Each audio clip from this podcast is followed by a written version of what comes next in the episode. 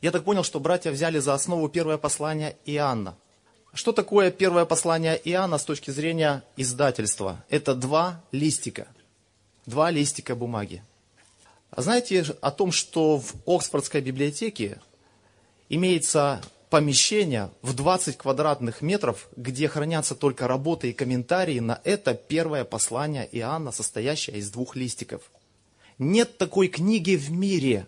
Считается, что если на книгу написана рецензия с таким же объемом, то это очень читаемая и очень популярная книга. Но чтобы на два листика написать столько работ и комментариев, что их вмещает помещение в 20 квадратов, это очень, это мега популярная книга.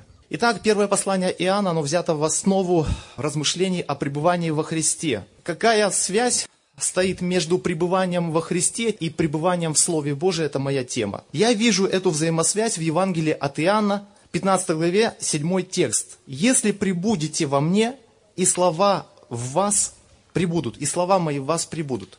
И дальше говорится, если чего пожелаете, просите, и будет вам. Но вот связь эта очень интересная.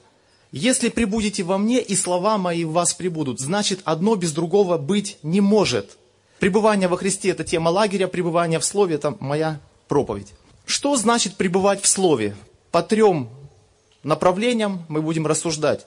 Читать, запоминать и соблюдать. И если сказать немножко научно, это поступление информации, сохранение информации и применение информации, воспроизведение. Итак, пребывать в Слове Божьем – это постоянно читать.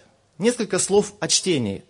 Ученые из Стэнфорда пришли к выводу вновь на очередных опытах с помощью МРТ, что чтение очень сильно влияет на развитие мозга человека. А в Израильском университете Тель-Авива ученые пришли к выводу, что чтение является самым лучшим упражнением для разми- развития мозга человека. Что даже ни шахматы, ни какие-то логические там задачки, головоломки, кроссфорды не задействуют столько участков мозга, как чтение.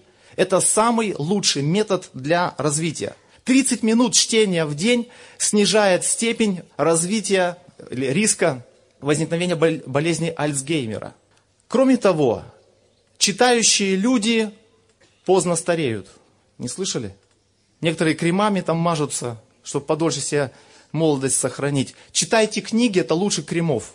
Почему? Опять же, ученые сегодня заявляют о том, что за счет снижения активности митохондрий нервной ткани головного мозга происходит процесс старения. Когда человек дает себе нагрузку в своей голове, для того, чтобы читать, размышлять, анализировать, он продлевает свою молодость.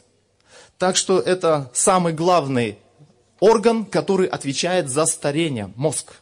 Так что не старейте, друзья, так рано, читайте книжки.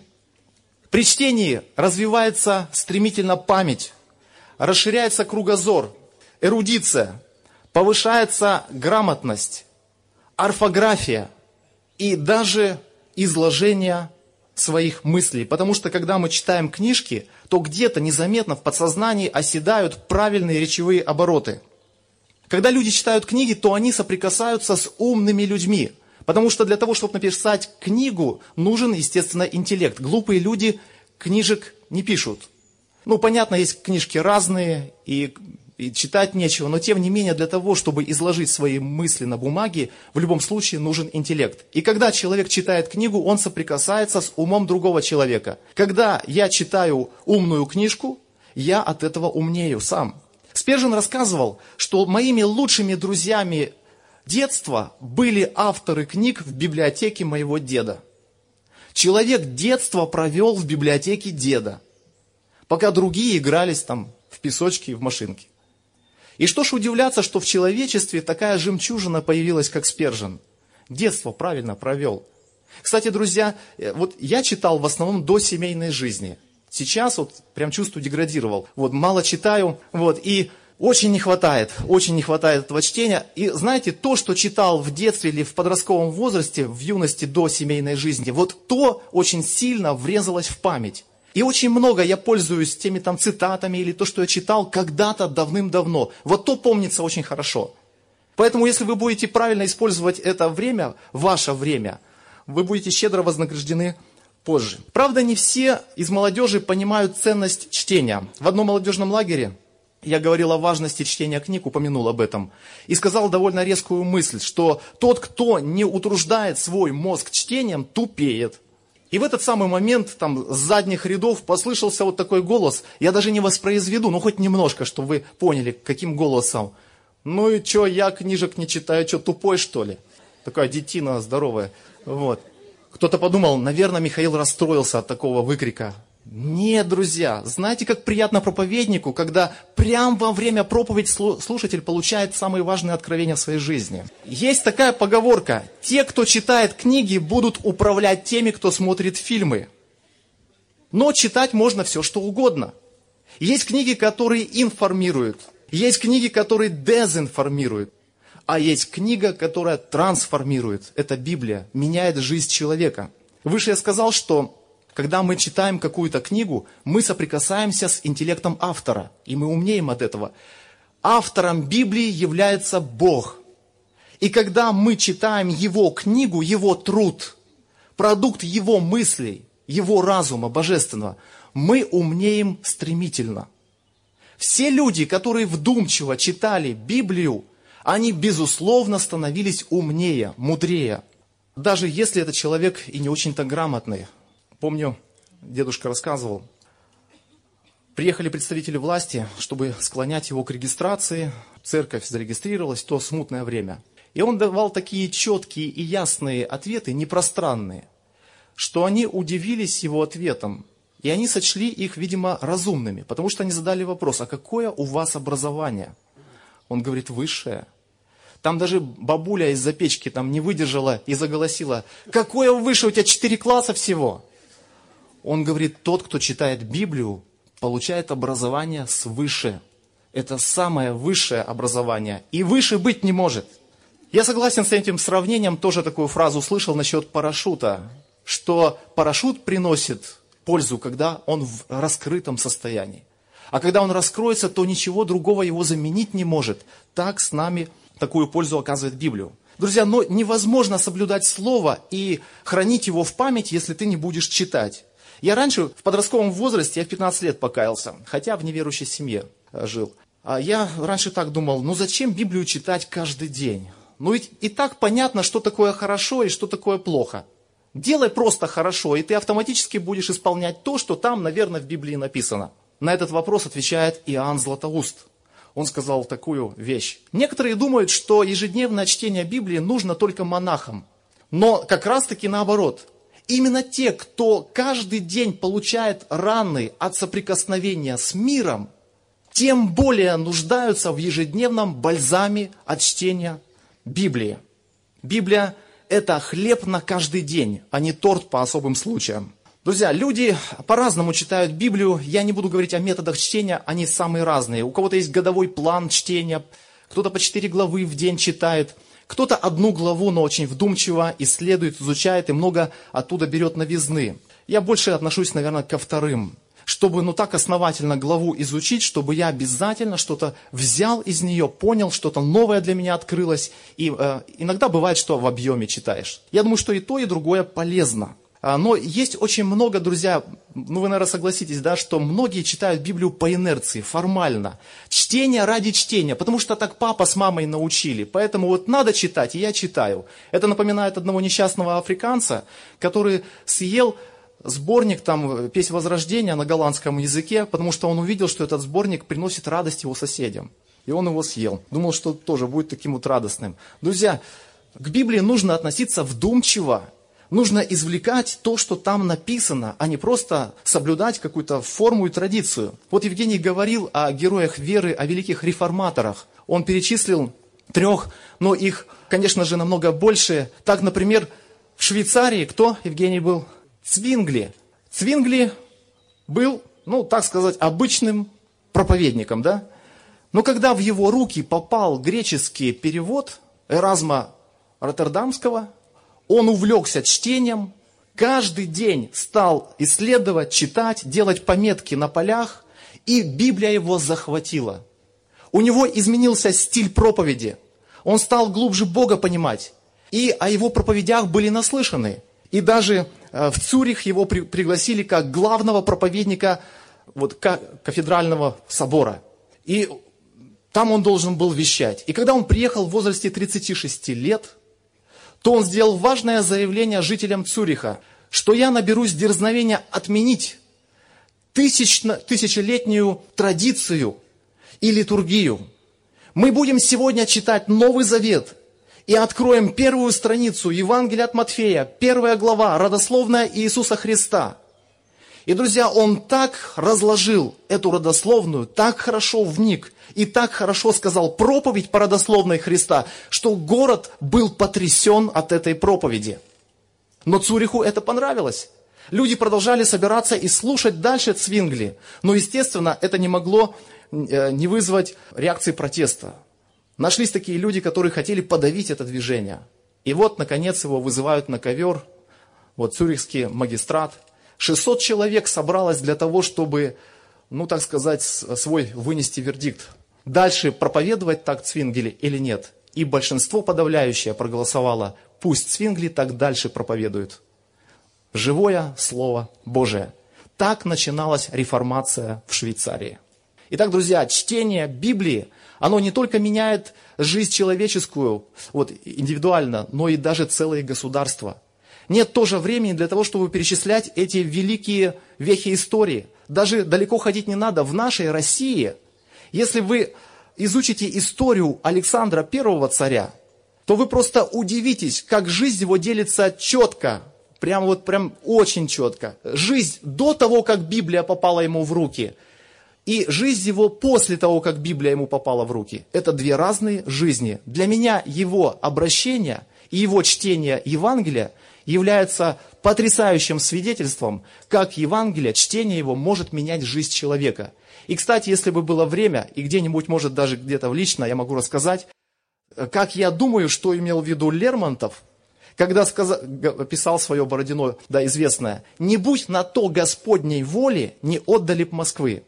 Что стоит вот за этими словами «не будь на то Господней воли»? Друзья, вот это очень глубокие слова, и за ними кроется целая история, где имело место влияние Евангелия на сердце царя. Но это как-нибудь в другой раз. Друзья, второе.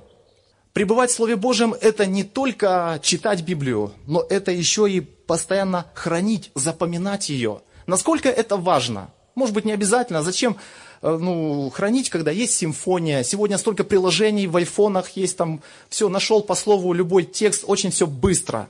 Один солдатик из верующих попал, призвался в армию, и вот как обычно это бывает, он говорит, я от присяги отказываюсь. Его там давай, значит, склонять, Э, к присяге, он стоял там твердо. Ну-ка обоснуй, почему ты не будешь принимать присягу? Потому что вот в Библии написано, Христос сказал, не клянись. Они раздобыли Библию, положили ему на стол, ну-ка покажи, где это написано. И он стал судорожно искать это место Писания и не нашел. И ему стало стыдно не только от того, что он не нашел это место Писания, но еще и от того, что он теперь выглядел лжецом в глазах этих командиров. И он сдался. Он принял присягу, его христианский авторитет там сразу же упал, и он потом писал позже письмо своей семье. «Я упал и надломился духовно не потому, что испугался командиров, офицеров, а потому что дома не любил Библию читать. Вот где причина моего падения в армии кроется». Друзья, это очень важно, читать Библию и помнить, где что расположено, для того, чтобы быстро найти, сориентироваться. В Евангелии от Матфея Такие слова Христос приводит. Добрый человек из доброго сокровища выносит доброе. Вот что ты внесешь, то и вынесешь. Что ты сложишь там в сердце, вот оттуда то и достанешь. Как говорит Соломон в 25 по главе притчи, каковы мысли в душе человека, таков и он. Вот что туда положишь, вот то ты из себя и представляешь. Не секрет, что для того, чтобы сохранить Слово Божие, нужны усилия. усилия. Филиппийцам 2.16 сказано, содержа слово жизни, содержа, содержание. Это слово дышит элементом затрат. Затратная часть какая-то. И содержание включает в себя какие-то затраты. Есть существенная разница, почитав Библию, положить ее на полку, и почитав Библию, положить ее в сердце, как Мария. когда она слышала какую-то важную священную информацию касательно ее сына или сына Божьего Иисуса Христа, то она эти слова слагала в сердце. Потом ее память и как она воспроизводила все из памяти детали, помогли Луке в точности и досконально написать свое богодухновенное Евангелие. Друзья, чем пользовались евангелисты? Какими-то записями, архивами? Нет. Они писали со слов. То есть люди настолько четко и хорошо запоминали слова Иисуса Христа и события, связанные с Ним, что даже они могли точно воспроизвести, а Лука и другие евангелисты могли точно все это передать нам, безошибочно. В Откровении мы находим два отношения к Христову имени. В Пергамской церкви написано, «Ты содержишь имя мое». А Сардийской церкви сказано, ты носишь имя, будто ты жив, но ты мертв. Два отношения к имени христианскому, к имени Христову. Одни содержат имя, другие носят его. То же самое можно сказать в отношении Слова Божьего. Одни содержат Божие Слово в душе, в себе, в сердце, а другие носят его под мышкой. В нашей местности, где я раньше жил, один человек уверовал, и он так, такой ревностный был. Он с Библией ходил в руках, она постоянно у него была под мышкой. Но она дальше под мышек не проникла, вглубь его сердца. Прошло время, и он проявил свой внутренний мир. Позже он стал злословить церковь и дошел до такой деградации, что стал хуже неверующих и получил срок в тюрьме. Друзья, мы представляем из себя то, что мы содержим в своем сердце.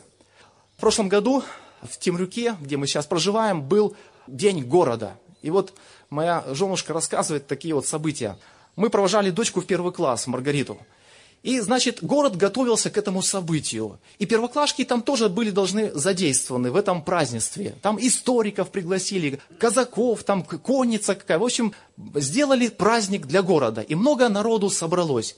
И когда собрали родителей первоклашек, то, значит, э, сказали преподаватели, нужно вот принести на этот праздник шарики, наполненные гелием.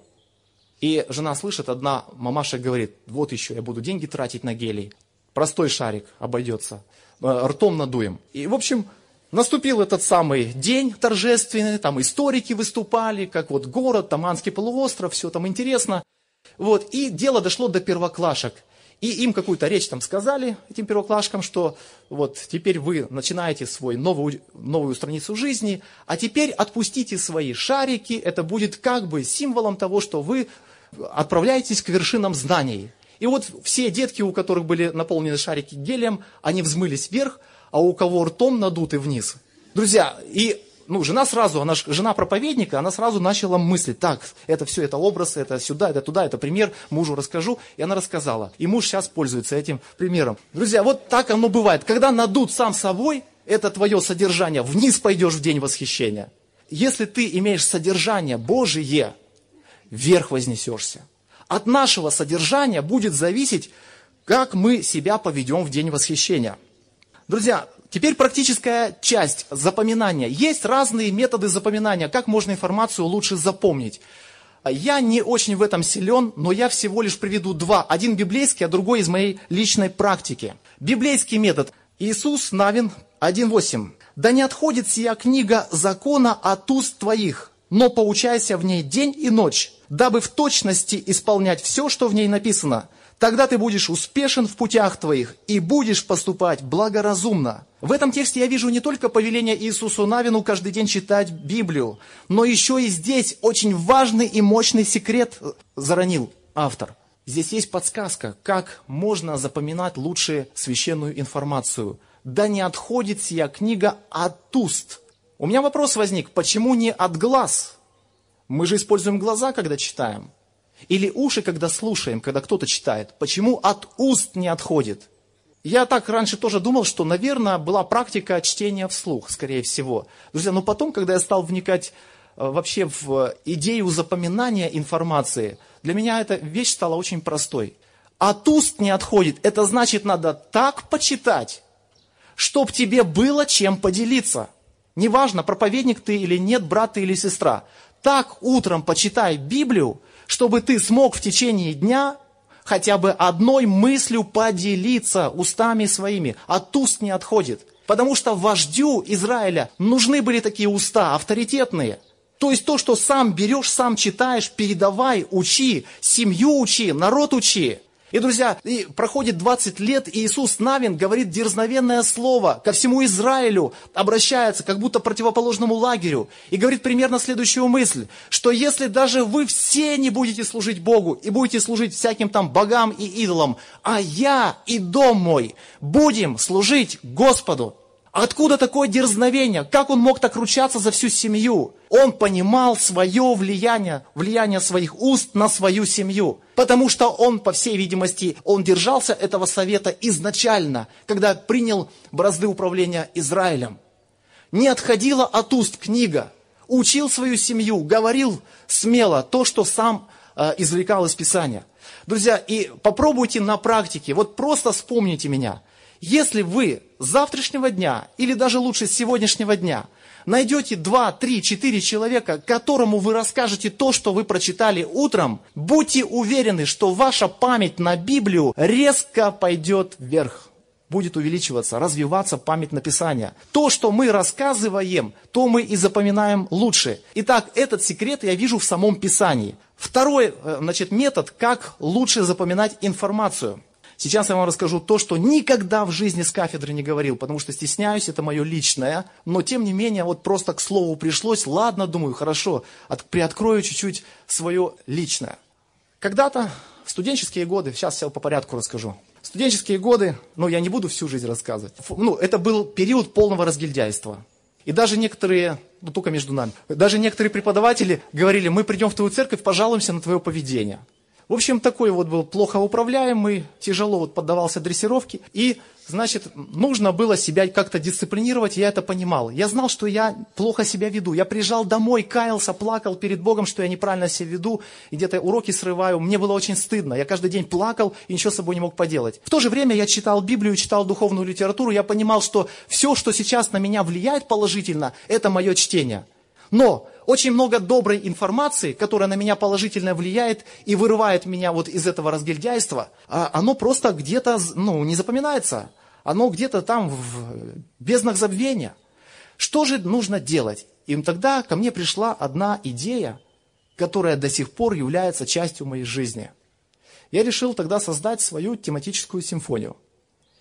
И любая информация, которая ну, мне приятно, интересна и важна, или о чем-то размышляю, заносить в определенную тему. Я завел тетрадку.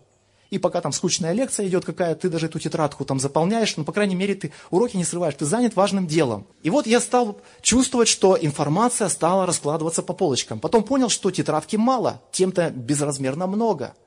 И однажды я услышала об одном светском ораторе, который использовал такой вот прием – у него дома был стенд с кармашками, и каждый кармашек представлял какую-то тему определенную для его выступлений. И где-то он находится там на работе, куда-то идет. Раз ему мысль пришла, или он услышал какую-то хорошую мысль, он достает с подручный материал, какую-то бумажку или фантик от конфеты, раз-раз записал карандашом и положил в карман. Домой приходит вечером, из пиджака все выгребает, все свои фантики, и начинает раскладывать по кармашкам. Потом, когда ему нужно подготовить какую-то определенную тему, он берет из соответствующего кармашка все вот эти фантики, промокашки, бумажки и начинает эти все мысли выстраивать в логическую последовательность. Мне эта идея очень понравилась, и я подумал, нет, тетрадка не пойдет, надо кармашки. И потом я все-таки понял, что мне придется все стены этими кармашками увешать, а дом родительский как-то будет неэстетично смотреться. Если вы придете ко мне в гости, а там все в кармашках, никаких обоев, ничего, никакой отделки, одни кармашки с темами. И я понял, что нет, что-то не то. И, наконец, на рабочем столе появился простой компьютер. И я решил использовать этот инструмент электронный для того, чтобы систематизировать информацию. И у меня появилось много папок, разделов. Вот, например, один раздел «Бог», и все свойства его качества, его сам сущность, его характеристики, там метафизические, моральные качества, все туда вошли в эту папку. И сегодня там у меня в этой папке содержится 92 папки что касается Бога, Его свойств, Его качеств. Есть много других разделов. Там, например, э, раздел грехи, самый большой. Сейчас насчитывает 420 папок. 420 грехов в моем компьютере. Вот. И на каждую папку тоже нужно собирать информацию, закидывать, закидывать, закидывать. И этих разделов много. Я понимаю, что моей жизни не хватит для того, чтобы эти тысячи папок заполнить а, такой добротной информацией. Но тем не менее я пришел к выводу, что эта работа помогла мне создать свою информативную базу для того, чтобы использовать материал. Вот, допустим, Сергей позвонил, ты будешь говорить о пребывании в Слове Божьем. Так, первым делом лезу туда. Что у меня там набралось за жизнь? Раз туда, в эту папочку, Библия, да, пребывание там в Слове Божьем, раз туда пошел. Ага, о, хорошо, это пойдет мысль, это пойдет мысль, я ее включу, я ее включу. То есть, занимаясь поиском информации и раскладывая ее в нужные папочки, ты систематизируешь свою информацию. И, наверное, каждому проповеднику хотелось бы свои конспекты, ну, как-то дисциплинированно разложить, чтобы он быстро мог найти то, что ему надо. И второй, друзья, момент положительный. Кто ради чего все это рассказывал? Вы знаете, некоторые братья, друзья мои говорят, слушай, у тебя хорошая память, потому что ты какие-то там даты, какие-то там данные приводишь, хронологически или еще что-то. Друзья, я вам признаюсь, у меня очень плохая память. И я так не думаю, что она у меня хорошая. Очень посредственная, и даже, мне кажется, плохая. Я так думаю, что просто со временем мозг привык думать так, или обрабатывать информацию. Она поступает, так это мне не надо, это мне не надо, это все мусор, это шелуха. О, вот он перл, его нужно куда-то поместить. Раз ты его ложишь на нужную полочку, потом я его возьму, он мне пригодится. И когда ты работаешь постоянно вот так с информацией, видимо, мозг приучается раскладывать ее по полочкам, и ему легче потом изъять, извлечь то, что ты когда-то положил. При всем том, что память очень даже посредственная. Все, хорошо. Это что касается хранения информации. Есть еще и другая там библиотека, над которой тоже работаю, но, говорю, жизни не хватит. Мне бы очень хотелось, чтобы дети это продолжили. И третье, постоянно исполнять. Постоянно исполнять. Даже светские преподаватели понимают важность практического применения того, что они читают. Они так и говорят, что если человек, читая книжку, не применяет ее в практической жизни, то это для человека бесполезно. Он превращается в бесполезную энциклопедию. В одной душепопечительской беседе а, Чарльз Финей принимал одного человека, который пришел с какими-то проблемами духовными и хотел, чтобы Финей ему помог. Финей открывает текст Писания, читает. Он говорит, да, я знаю, там написано то-то, то-то. Потом Финей снова в процессе беседы опять открывает Писание, опять ему зачитывает. Да, это написано там-то, там-то. И когда он несколько раз повторил, что я знаю, да, я знаю, и тут Финей поступил неординарно. Он закрывает Библию и говорит, я не намерен с вами больше общаться. Вы в своих руках держите светильник, и я не намерен вас вести к дальнейшему свету, потому что я вам не скажу большего, чем говорит ваша Библия, которую вы держите в руках. Вот так окончился этот разговор. Да, я знаю, да, я знаю. Тогда я вам ничем не помогу, потому что вы все знаете. Некто Пайсон мудро подметил – что если Библия не имеет практического воздействия на вашу жизнь, будьте уверены, что вы верите не по-настоящему. Итак, друзья, если Библия не имеет влияния на нашу жизнь, мы верим не по-настоящему. Даже у буддистов существует такая притча, как якобы один монах попал там на небеса, вот, и там проводник его вводит везде, и вот во всех этих райских радостях он вдруг увидел местечко, где собраны уши. Он говорит, а это что? О, это те, которые слушали истину, но ее не соблюдали. Вот, и теперь эти уши в раю находятся, а тела в аду. И мне кажется, вряд ли кого-то так вот вдохновит эта перспектива, чтобы уши в раю оказались, друзья. Надо, чтобы полностью там, целиком, так, мои детки, и молить, Господи, хочу, чтобы не только мои уши, целиком хочу туда попасть на небо. Поэтому, если мы только будем слушать, но не исполнять, вот такое и спасение будет. Писание говорит, не слушатели закона праведны пред Богом, но исполнители закона оправданы будут. Римлянам 2.13. И апостол Иаков тоже говорит эту мысль. Будьте же исполнители слова, а не слышатели, только обманывающие самих себя.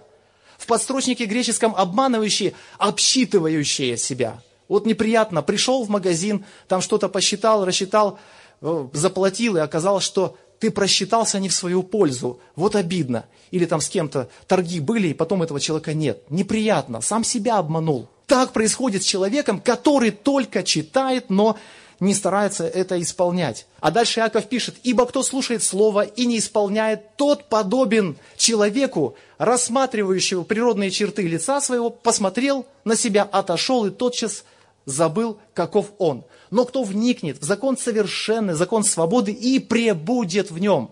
Здесь два противопоставления. Один человек, который слушает, не соблюдает, он похож на того, кто смотрится в зеркало и забывает природные черты лица своего. Друзья, есть такая версия или толкование на этот текст, что здесь имеется в виду ненормальный человек. И один даже богослов в нашем братстве сказал, шизофреник.